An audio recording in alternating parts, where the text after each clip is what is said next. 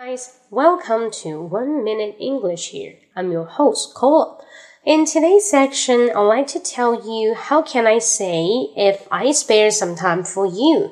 如果呢，我空出一点时间给你的话，我特意给你安排出我的时间，为了我们的聚会。So how can we say it? 空出这个时间。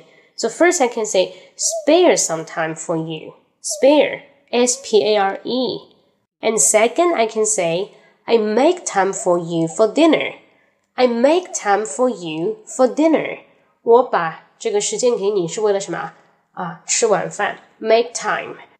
I would make time for the party. I would make time for the party.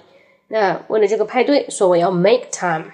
那 make time for 跟这个 spare time for，大家记住就是空出时间、挤出时间。当然呢，如果你词汇量更够那个丰富，你可以说那个词叫 squeeze。 S Q U E E Z E squeeze S Q U E E Z E got it? Okay, hope you like it. 那更多视频的内容分享呢，大家可以关注我哔哩哔哩梗妹英文哔哩哔哩 B 站啊，应该玩荔枝都知道 B 站，搜梗妹英文。Okay, hope you like it. See you next time. Bye bye.